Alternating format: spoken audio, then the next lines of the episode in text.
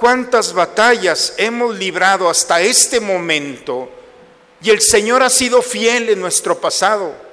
Nos hemos caído y nos ha levantado con su misericordia. Hemos fracasado y el Señor el día de hoy nos levantó con un platillo para desayunar. No ha faltado nada en nuestra mesa. Bienvenidos a la Santa Misa. Muy buenas tardes. Reunidos hoy para agradecer a Dios que siempre nos da lo que necesitamos y agradecidos por el amor que nos tiene y deseosos de compartir los dones que Él nos ofrece, iniciamos esta celebración eucarística. En el nombre del Padre, del Hijo, del Espíritu Santo, el Señor esté con ustedes, hermanos. Buena tarde a todos, hermanos. Vamos a disponernos al encuentro con el Señor. Los invito en esta tarde a presentarnos a Él con humildad, reconocer nuestros pecados, pedir perdón a Dios por ellos e invocar juntos la misericordia de Dios sobre nosotros diciendo, yo confieso ante Dios Todopoderoso y ante ustedes, hermanos, que he pecado mucho de pensamiento, palabra, obra y omisión, por mi culpa, por mi culpa, por mi grande culpa. Por eso ruego a Santa María, siempre Virgen, a los ángeles, a los santos y a ustedes, hermanos, que intercedan por mí ante Dios nuestro Señor. Por favor, inclinen un momento su cabeza. Dios Todopoderoso tenga misericordia de nosotros, perdone todos nuestros pecados y nos lleve un día a gozar de la vida eterna. Tenme piedad, oh Dios, según tu amor. Tenme piedad, oh Dios según tu amor. Por tu inmensa ternura, borra mi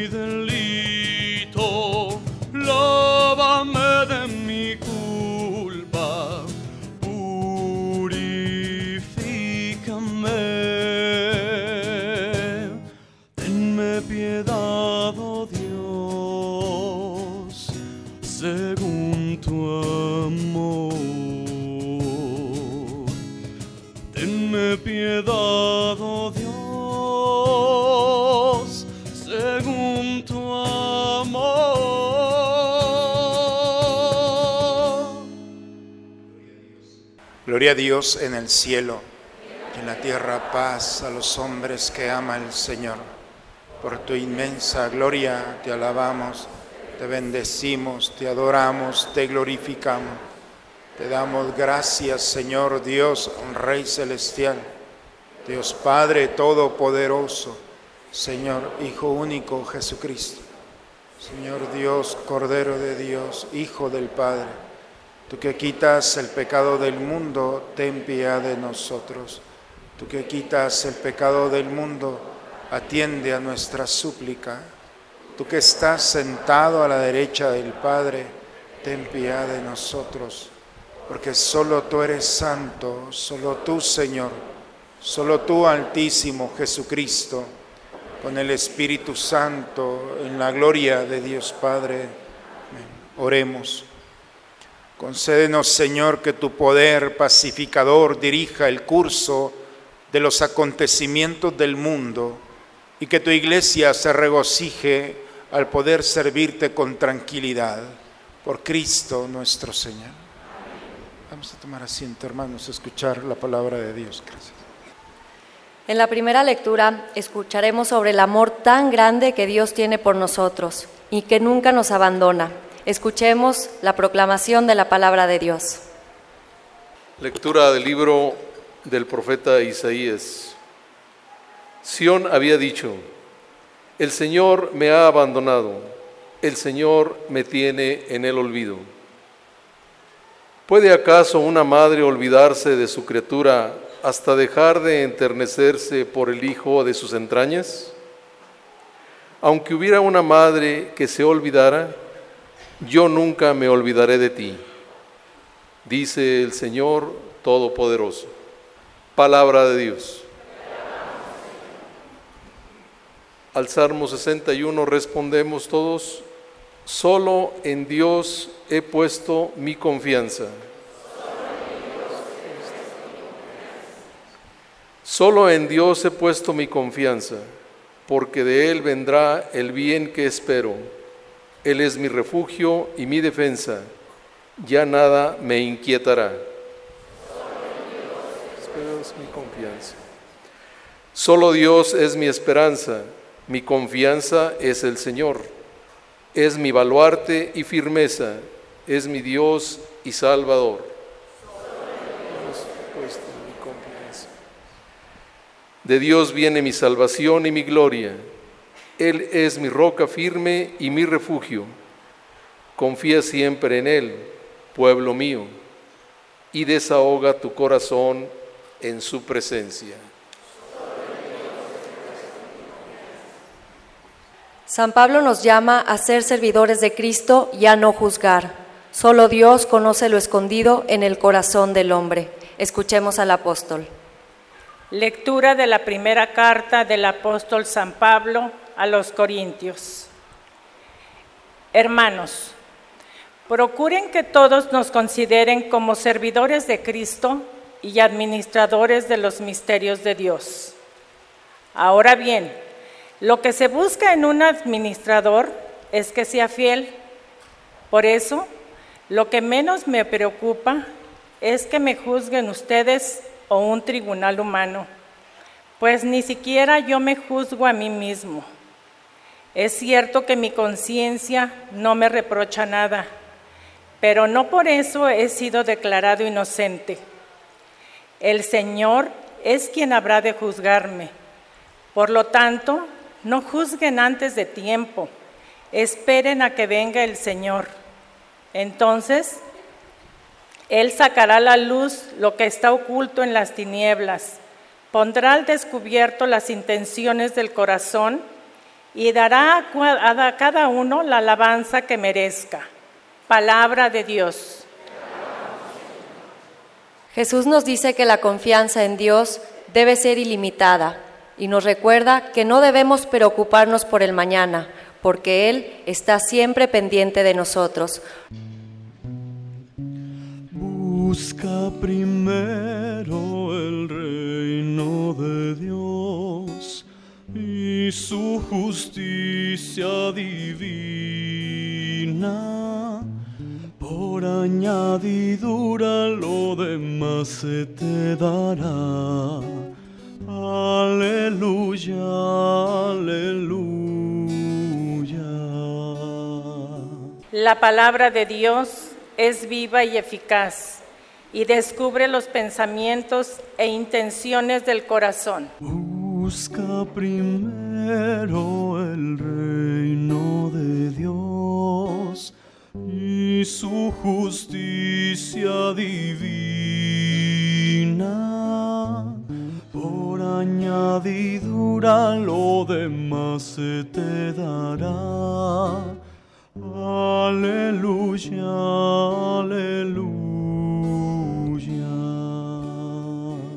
Señor esté con todos ustedes, hermanos. Proclamación del Santo Evangelio según San Mateo. En aquel tiempo Jesús dijo a sus discípulos, Nadie puede servir a dos amos porque odiará a uno y amará al otro, o bien obedecerá al primero y no le hará caso al segundo. En resumen, no pueden ustedes servir a Dios y al dinero. Por eso les digo que se, no se preocupen por su vida pensando que comerán o con qué se vestirán. ¿Acaso no vale más la vida que el alimento y el cuerpo más que el vestido? Miren las aves del cielo que ni siembran, ni cosechan, ni guardan en graneros y, sin embargo, el Padre Celestial las alimenta. ¿Acaso no valen ustedes más que ellas? ¿Quién de ustedes, a fuerza de preocuparse, puede prolongar su vida siquiera un momento? ¿Y por qué se preocupan del vestido? Miren cómo crecen los lirios del campo, que no trabajan ni hilan. Pues bien, yo les aseguro que ni Salomón, en el esplendor de su gloria, se vestía como uno de ellos. Y si Dios viste así a la hierba del campo, que hoy florece y mañana es echada al horno, ¿no hará mucho más por ustedes, hombres de poca fe? No se inquieten pues pensando qué comeremos o qué beberemos o con qué nos vestiremos. Los que no conocen a Dios se desviven por todas estas cosas, pero el Padre Celestial ya sabe que ustedes tienen necesidad de ellas. Por consiguiente, busquen primero el reino de Dios y su justicia, y todas estas cosas se le darán por añadidura. No se preocupen por el día de mañana, porque el día de mañana traerá ya sus propias preocupaciones. A cada día le bastan sus propios problemas. Palabra del Señor. ¿Qué puede pasar, hermanos, con, con un hombre, con una persona al que le quitan todo? Le quitan su salud física, la oportunidad de compartir su vida con sus seres queridos, con sus seres amados. Viene el fracaso, la pérdida total de todos sus bienes y lo peor aún es de que no solamente le ha, le ha ido mal en todo, sino que no está en su propia tierra, sino que ha sido llevado a otro lugar donde no representa nada para nadie. No sé si podemos entrar en la psicología de esta persona pero no es solamente una persona, es un pueblo, estamos hablando del pueblo judío. Cuando el autor sagrado, cuando Isaías escribe la primera lectura, el pueblo de Israel ha perdido absolutamente todo, no tiene nada. El pueblo, los pocos que quedan del pueblo, están trabajando en los campos. Han perdido sus autoridades, sus sacerdotes, su espacio para sacrificios, su economía, su tierra, sus familias han perdido absolutamente todo. Y cuando alguien ha perdido, cuando alguien ha llevado al fracaso todos sus proyectos, su vida, entonces tiene dos opciones. O aferrarse al dolor de la pérdida, aferrarse al fracaso, a la oscuridad que está viviendo y pensar que ya no hay nada que hacer, que es imposible hacer algo la pérdida de la esperanza. O se abre una puerta, o aferrarse a Dios en esos momentos. La primera lectura es esto, hermanos. El profeta Isaías le dice a su pueblo, lo que estamos viviendo es una realidad tan violenta, tan agresiva, tan dolorosa, pero en estos momentos nosotros tenemos que descubrir a Dios, que Dios, como un Dios que tiene el corazón de una madre. Por eso el texto del día de hoy es una figura de Dios, de Dios madre. ¿Puede acaso una madre olvidarse de su criatura? Que una madre no le duele en las entrañas, en lo más profundo de su ser, ver a su hijo lastimado. ¿Qué madre puede ir a dormir cuando ve a su hijo enfermo, lastimado, en el fracaso? No existe esa posibilidad. Y así como humanamente es casi imposible esta realidad, no podemos ni siquiera pensar que Dios puede estar ajeno a nosotros en el momento del dolor, del fracaso, de la pérdida. Porque las entrañas de este Dios sale al encuentro de su Hijo. Y lo que este mundo no puede hacer, el consuelo, sobre todo que encontramos en una madre, es el mismo consuelo de un Dios que sale a nuestro encuentro.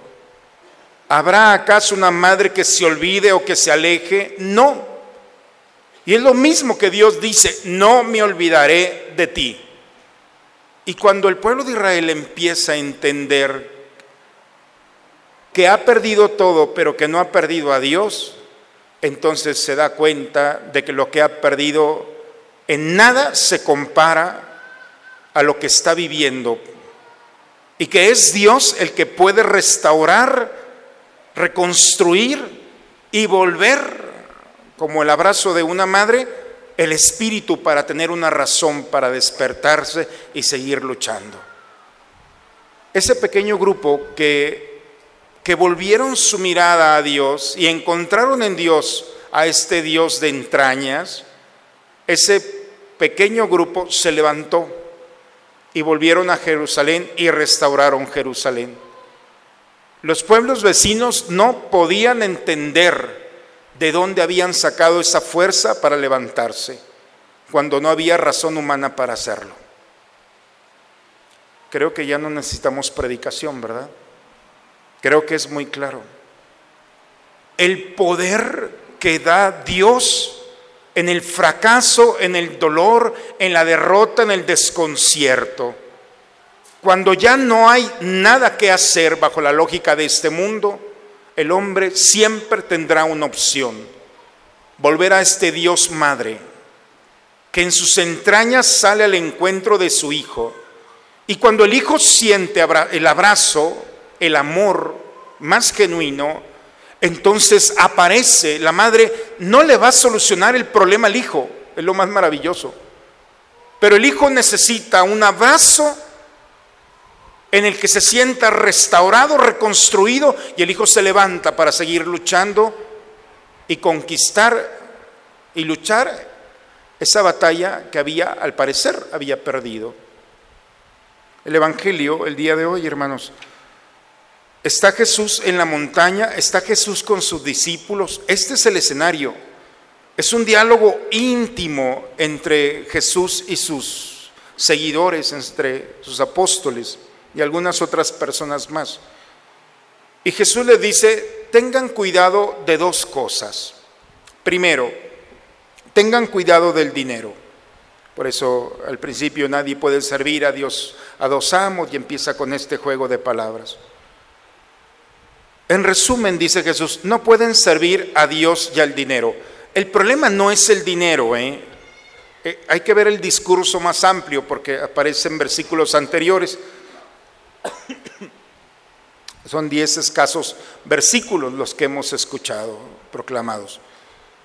El problema, dice Jesús, es cuando nosotros le quitamos la fe a nuestra relación se desvirtúa.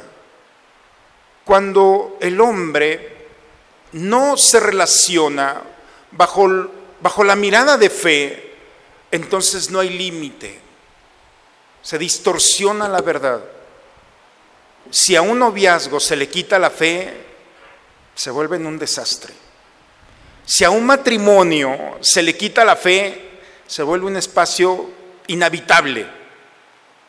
Si al dinero se le quita la fe, entonces el dinero pierde su sentido de medio, de instrumento y se vuelve un fin y se vuelve en un Dios que posee. Por eso dice Jesús, tengan mucho cuidado de no ver con fe.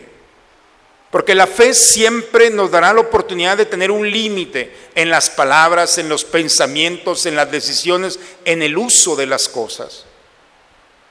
En el momento en el que el dinero, es la primera indicación como otras, se le quita la fe, el dinero se transforma en un Dios y todo Dios tiene un altar que va a ofrecer sacrificios. ¿Qué sacrificios pide este Dios? Le dice Jesús. ¿Me quieres tener? Dirá el dinero. Entonces invierte tu tiempo, tu trabajo, tu familia, sacrifica los tuyos. Y por tener dinero, poco a poco te vas alejando te vas desvinculando no solamente de las personas, sino del depósito de valores y principios que nuestros padres pusieron en nuestros corazones. Y el hombre se pierde. Y lo peor de todo es que no solamente pierde personas o valores, pierde la salud y con la salud la vida. El dinero, como Dios, no va a pedir cualquier cosa, o mucho, va a pedir todo. Y este sacrificio es lo que dice Jesús, tengan cuidado. Claro, le está diciendo a los que están muy cerca. Porque en ese momento en el que tú le quitas a Dios, entonces vas a ser poseído. Y el hombre no, no está diseñado para ser poseído ni por una persona, ni por una circunstancia, ni por una cosa.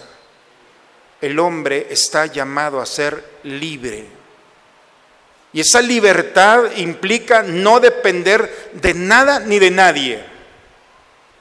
Y es interesante, hermanos, cómo Dios mismo nos invita a estar con una libertad de espíritu, porque en la libertad de espíritu nosotros podemos ser dóciles a esa moción, a esa llamada, a esa voz que Dios toca en nuestro corazón. Y segundo, le dice, no se preocupen, no te preocupes porque vas a comer, beber o vestir. Esa angustia de estar resolviendo las cosas del mañana te ha quitado tu sueño, tu paz, tu tranquilidad.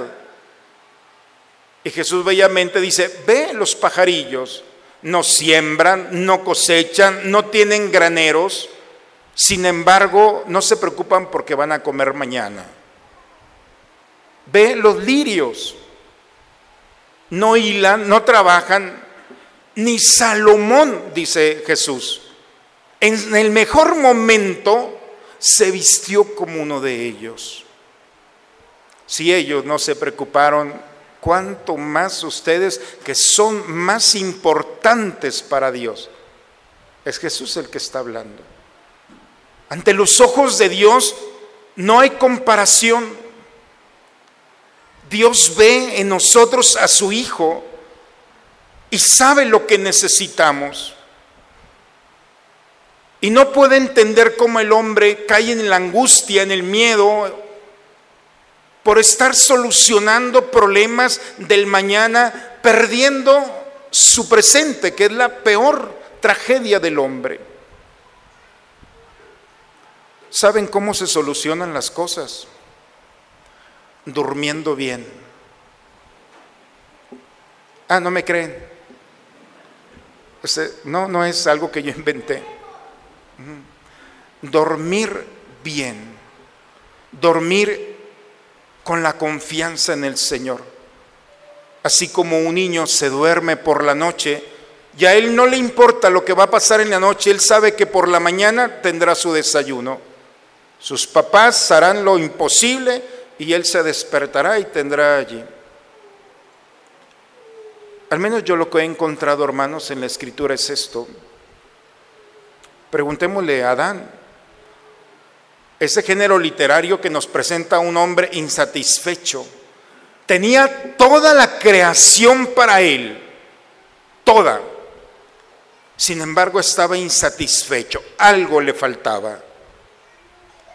Y el texto nos dice que Dios entra al sueño, estaba durmiendo, por supuesto, entra al sueño de Adán y materializa ese sueño cuando, cuando Adán se despierta, ve materializado ese sueño y entonces la primera expresión es, este sí es lo que estaba buscando, carne de mi carne y hueso de mi hueso. A los tres días ya se andaba arrepintiendo de su sueño. Por eso dicen, cuidado con lo que sueñas porque se te hace realidad. Fue un sueño. Preguntémosle a Salomón ese miedo, esa angustia por esa responsabilidad que tenía de conducir a su pueblo. El modelo que su padre le había dejado, el rey David, no era para menos. Y este muchacho en la angustia de la responsabilidad de lo que Dios había puesto en sus manos, lo mejor que pudo haber hecho es dormirse en el templo. Así es que tómensela no tan en serio, ¿eh? Se duerme en el templo y en ese sueño Dios se le presenta.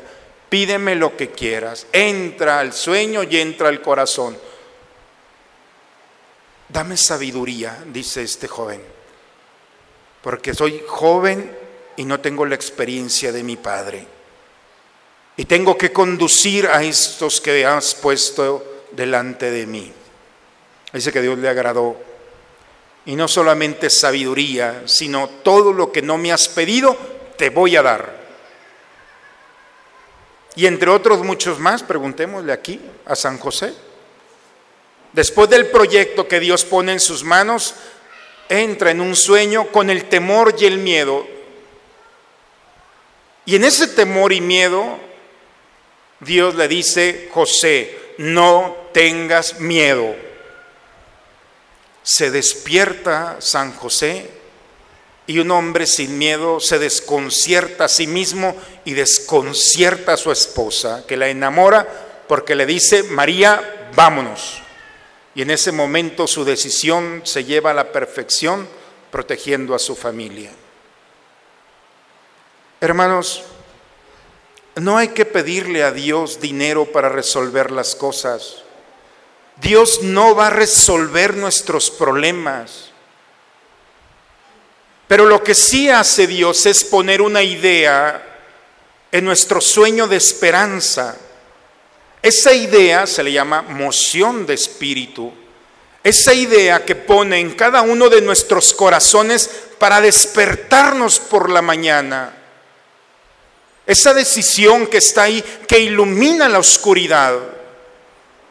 La reina Esther en la escritura le dice a Dios, no me resuelvas el problema, dime cómo resolverlo, yo lo resuelvo.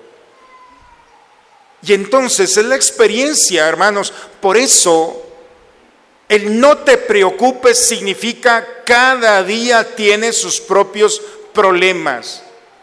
Y el cristiano no empieza su día cuando se despierta, por eso nos va muy mal. El cristiano como el judío empieza un día antes. El judío empieza en la víspera del día anterior.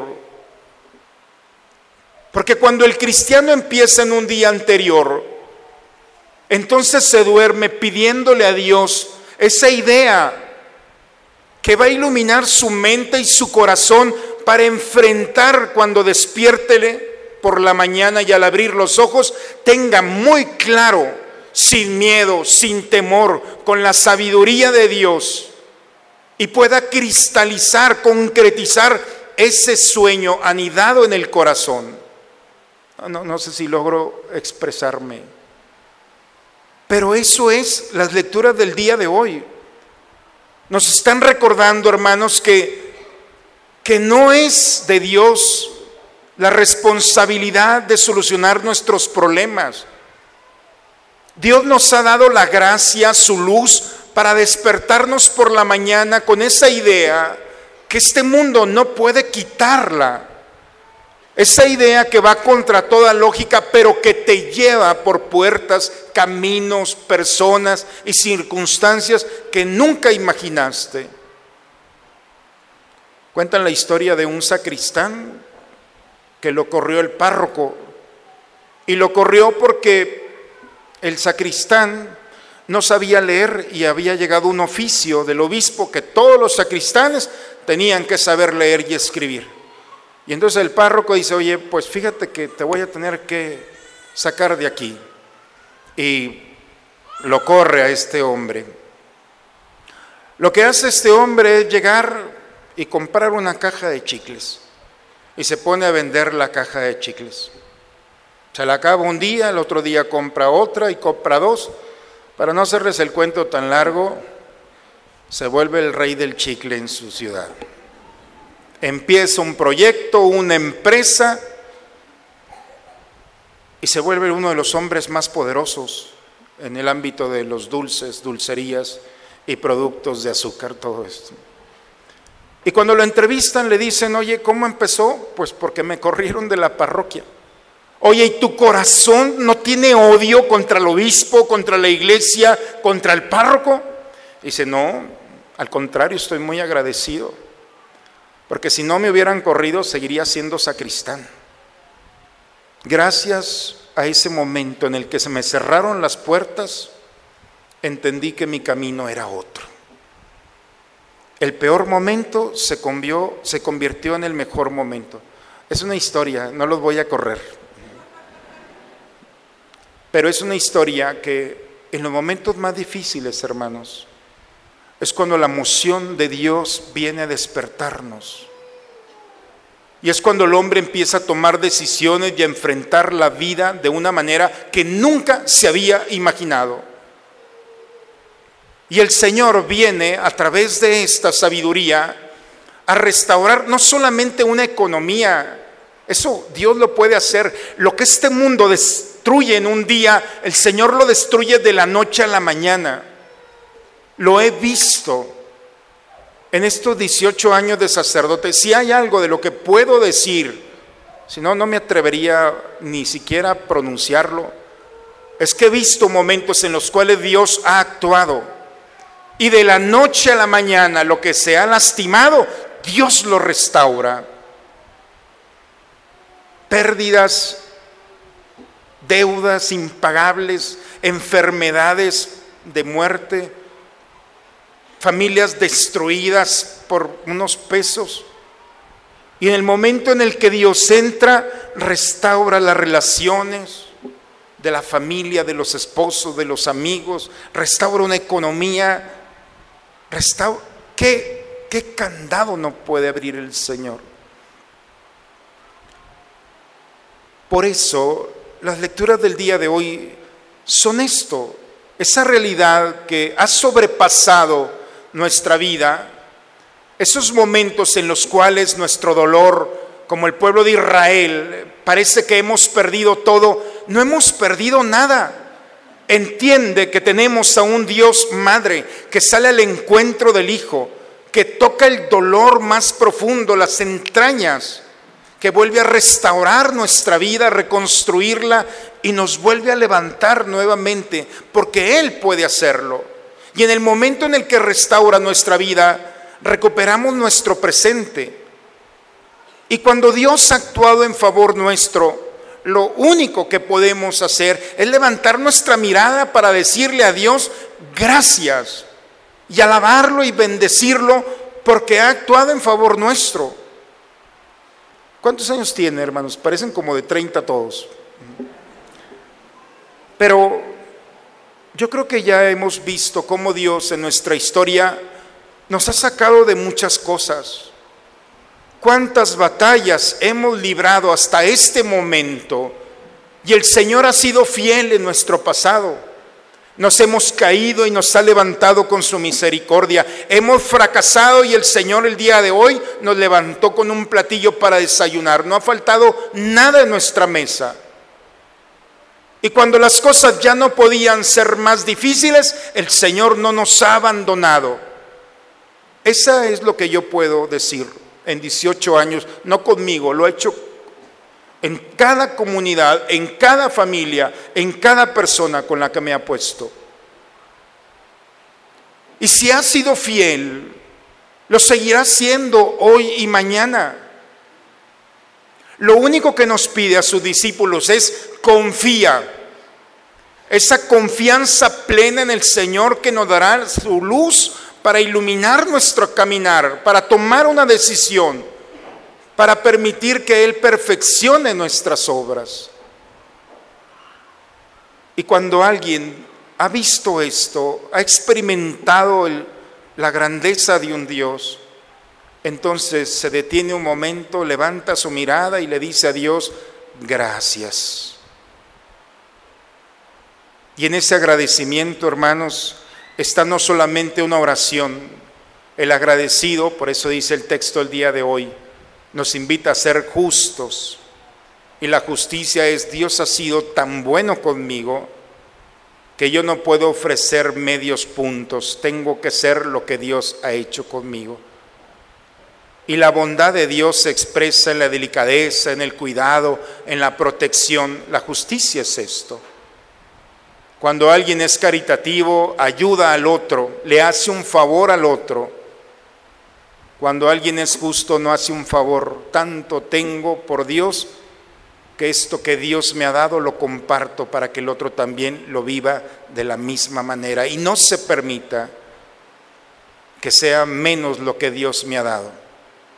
Por eso San Pablo en la segunda lectura nos invita a servir, pero porque Pablo habla sobre esta realidad. Hermanos, Esto es lo que yo puedo predicar. Que todo aquel que se abandona en el Señor, como los pajarillos y los lirios, se despertará por la mañana con esa idea y esa caricia de Dios después de un descanso. Duerman bien, déjenlos dormir, señores. Tranquilos, pero no en el templo con Salomón. ¿eh? Descansen, confíen en el Señor.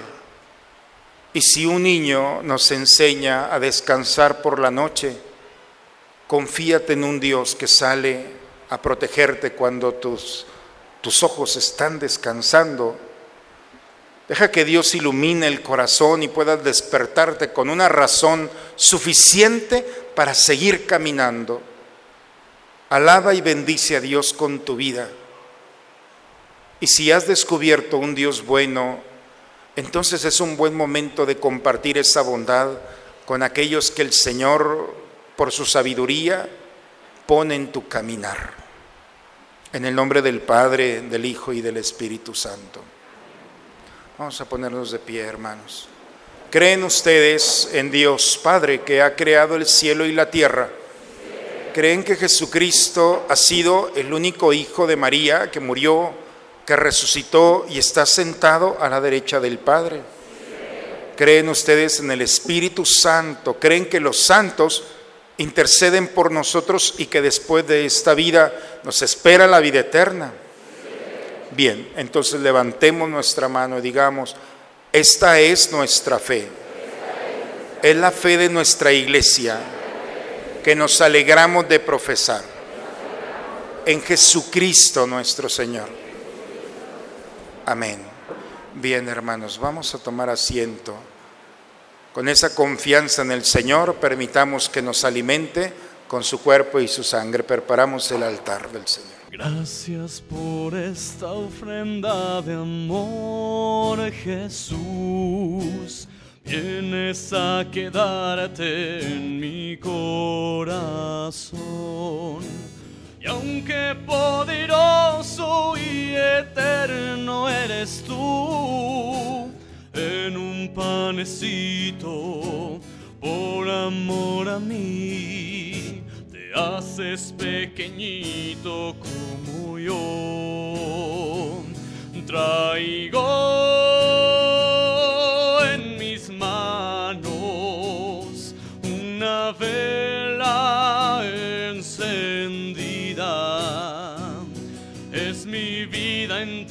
que ante tu altar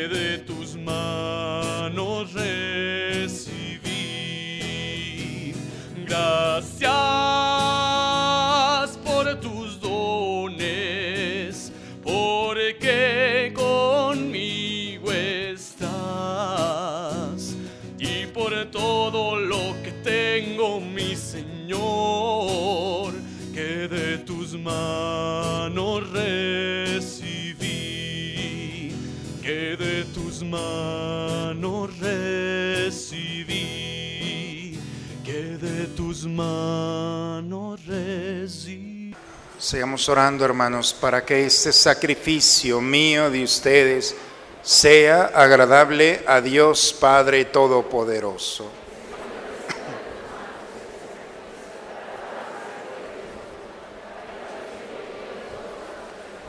Señor Dios, que haces tuyas nuestras ofrendas, que tú mismo nos das para dedicarlas a tu nombre, concédenos también, nos alcance en un día la recompensa eterna por Cristo nuestro Señor. El Señor esté con ustedes. Levantemos el corazón. Demos gracias al Señor nuestro Dios. Es justo, es necesario, Padre, darte gracias siempre y en todo lugar, Dios Todopoderoso y Eterno. porque has creado el universo con todo cuanto contiene, determinaste el ciclo de las estaciones y creaste al hombre a tu imagen y semejanza. Lo has hecho dueño de un mundo portentoso para que en tu nombre dominara la creación entera y al contemplar la grandeza de tus obras, en todo momento te alabara. Por eso nos unimos a los ángeles y a los santos para cantar con ellos el himno de tu gloria. Santo es el Señor mi Dios, digno de alabanza, a Él el poder, honor y la gloria.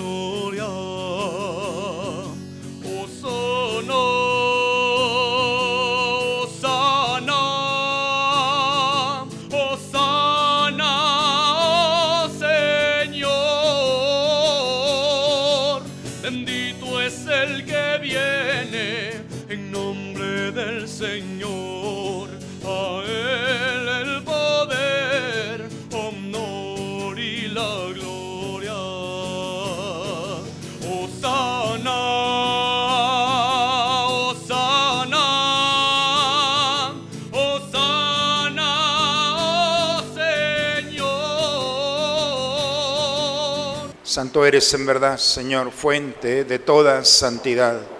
Por eso te pedimos que santifiques estos dones con la efusión de tu Espíritu, de manera que sean para nosotros cuerpo y sangre de Jesucristo nuestro Señor, el cual cuando iba a ser entregado a su pasión, voluntariamente aceptada, tomó pan, dándote gracias, lo partió, lo dio a sus discípulos, diciendo, tomen y coman todos de él, porque esto es mi cuerpo que será entregado por ustedes.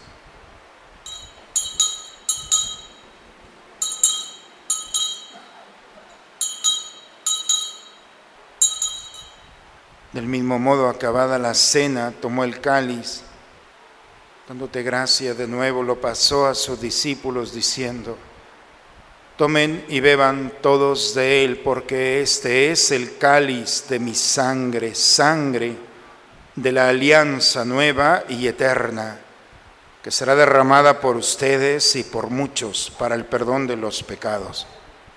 Hagan esto en conmemoración mía.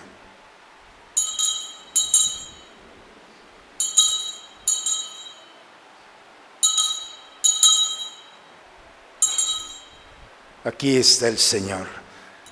Él es el misterio de nuestra fe.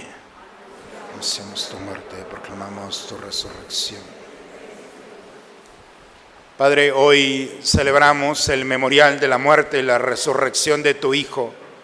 Te ofrecemos el pan de la vida y el cáliz de la salvación y te damos gracias porque nos hace dignos de servirte en tu presencia. Te pedimos humildemente que el Espíritu Santo nos congregue en la unidad. Nos unimos al Papa Francisco y a nuestro obispo Raúl, a todos los que cuidan de tu pueblo. Llévanos a la perfección en la práctica de la caridad. En tus manos, Padre, encomendamos el alma de todos nuestros seres queridos difuntos. Admítelos a contemplar la luz de tu rostro. Señor, ponemos en tu altar todas nuestras acciones de gracias por la salud de nuestros enfermos, Gaby Ramos, Leti Gamis, por cada uno de nosotros, Señor. Concédenos la gracia de poner toda nuestra confianza en ti. Concédenos, Señor, la gracia de tener esa idea que viene de ti para conducir nuestros pasos y los pasos de quienes dependen de nosotros, para que así, con María la Virgen, Madre de Dios, San José, su esposo, los apóstoles y cuantos vivieron en tu amistad a través de todos los tiempos, merezcamos por tu Hijo Jesucristo compartir la vida eterna y cantar tus alabanzas por Cristo, con Él y en Él. A ti, Dios Padre Omnipotente, en la unidad del Espíritu Santo, todo honor y toda gloria por los siglos de los siglos. Hermanos, vamos a dirigirnos a nuestro Padre con la oración que Cristo nos enseñó. Padre nuestro, estás en el cielo, santificado sea tu nombre, venga a nosotros tu reino, hágase tu voluntad en la tierra como en el cielo. Danos hoy nuestro pan de cada día, perdona nuestras ofensas, como también nosotros perdonamos a los que nos ofenden. Líbranos de todos los males, Señor, y concédenos la paz en nuestros días, para que, ayudados por tu misericordia, vivamos libres de pecado y protegidos de toda perturbación, mientras estamos esperando la venida gloriosa de nuestro Salvador Jesucristo. Señor Jesucristo, que dijiste a tus apóstoles, la paz les dejo, mi paz les doy, no tengas en cuenta nuestros pecados.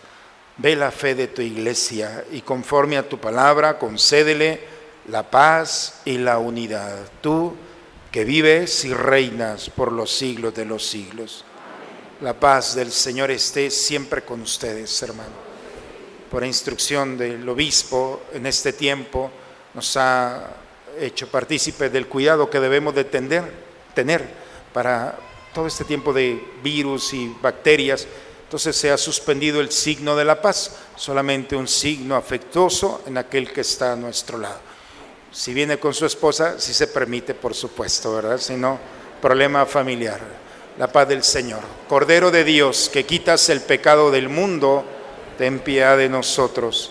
Cordero de Dios, que quitas el pecado del mundo, ten piedad de nosotros. Cordero de Dios, que quitas el pecado del mundo. Este es el Cordero de Dios, es Cristo Jesús, está aquí. Dichosos nosotros los invitados a la cena del Señor.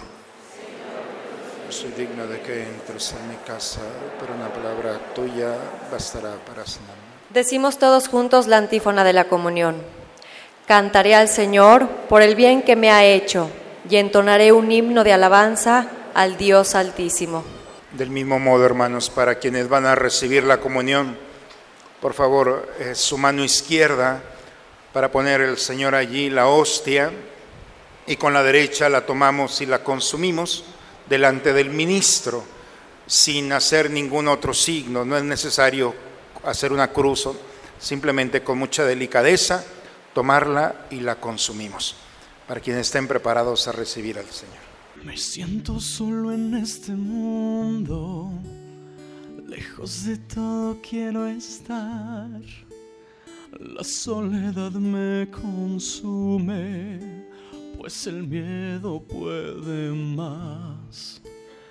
Mas de repente llegas tú, con tu luz todo a cambiar. En tus ojos veo la vida, en tus ojos veo el amor. De la derrota me levanto y te sigo al caminar. En ti veo un amigo donde puedo yo confiar.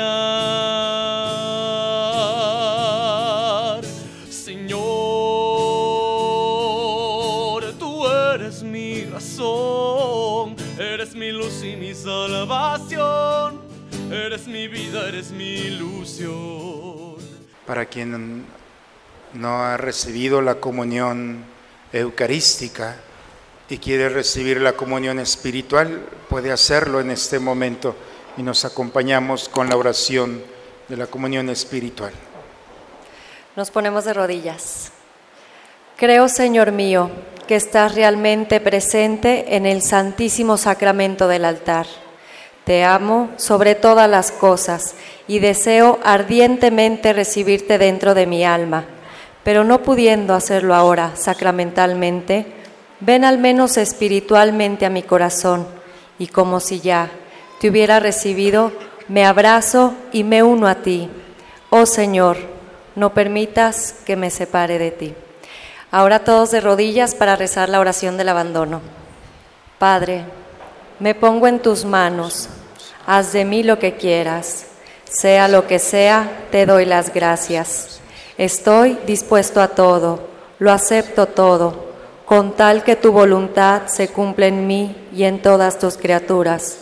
No deseo nada más, Padre, te encomiendo mi alma, te la entrego con todo el amor del que soy capaz, porque te amo y necesito darme, ponerme en tus manos sin medida, con una infinita confianza, porque tú eres mi Padre. Hagamos un acto, hermanos, de oración personal. Cierren un momento sus ojos. Hoy la palabra del Señor nos ha invitado a confiar en Él. No te preocupes. ¿Cuál ha sido tu preocupación el día de hoy? ¿Qué es lo que te ha quitado tu paz, tu alegría, tu descanso? Hoy es un buen momento para ponerlo en las manos del Señor. Este Dios que desde las entrañas nos viene a abrazar y a sostener. Confiemos en Él, no seremos defraudados. Dale gracias al Señor por tu historia, porque te ha acompañado y si de otras batallas has salido bien librado, bien librada, hoy es un buen momento para agradecerle al Señor. Y que esta palabra nos ilumine y nos inspire para poder ofrecer lo que el Señor ha hecho con nosotros. Que Dios nuestro Señor, que conoce nuestro interior, nos permita gozar en este día de ese abrazo, de esa ternura, de esa presencia restauradora, como ese descanso y ese sueño que el Señor viene para poner esa idea que ilumina nuestro caminar, que ilumina nuestro actuar. Vamos a ponernos de pie, hermanos, a terminar este momento. Oremos. Alimentados por estos dones de salvación, suplicamos, Señor, tu misericordia, para que este sacramento que nos nutre en nuestra vida temporal nos haga partícipe de la vida eterna por Cristo nuestro Señor. Hermanos, dos avisos en esta semana. Los horarios para este miércoles de ceniza serán a las ocho y media de la mañana y a las seis de la tarde. Hay misa con imposición de cenizas aquí en Santa María. A las 10 de la mañana, al mediodía y a las 8 de la noche habrá una celebración de la palabra con imposición de misa. Y a las cuatro y media de la tarde, aquí mismo en el templo, habrá para los niños. Y a las 10 de la mañana solo será la ceniza en la capilla de San Pedro.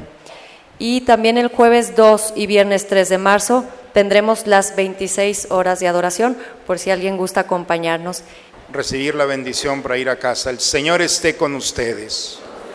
La bendición de Dios Todopoderoso, Padre, Hijo y Espíritu Santo, descienda sobre ustedes, sobre sus familias y permanezca siempre.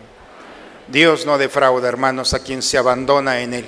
Con esta idea en el corazón, vayamos a compartirla con aquellos que nos esperan. La misa ha terminado. Una excelente semana para todos, hermanos. Dios los bendiga. Solo Dios,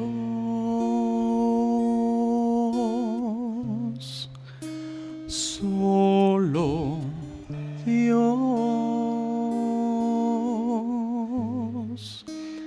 en tus atrios, Señor, quiero estar.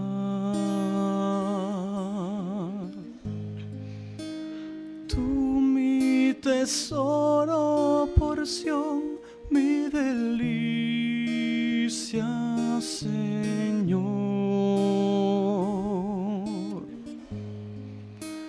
Mi fortaleza, mi vida, mi Dios y mi todo. Alma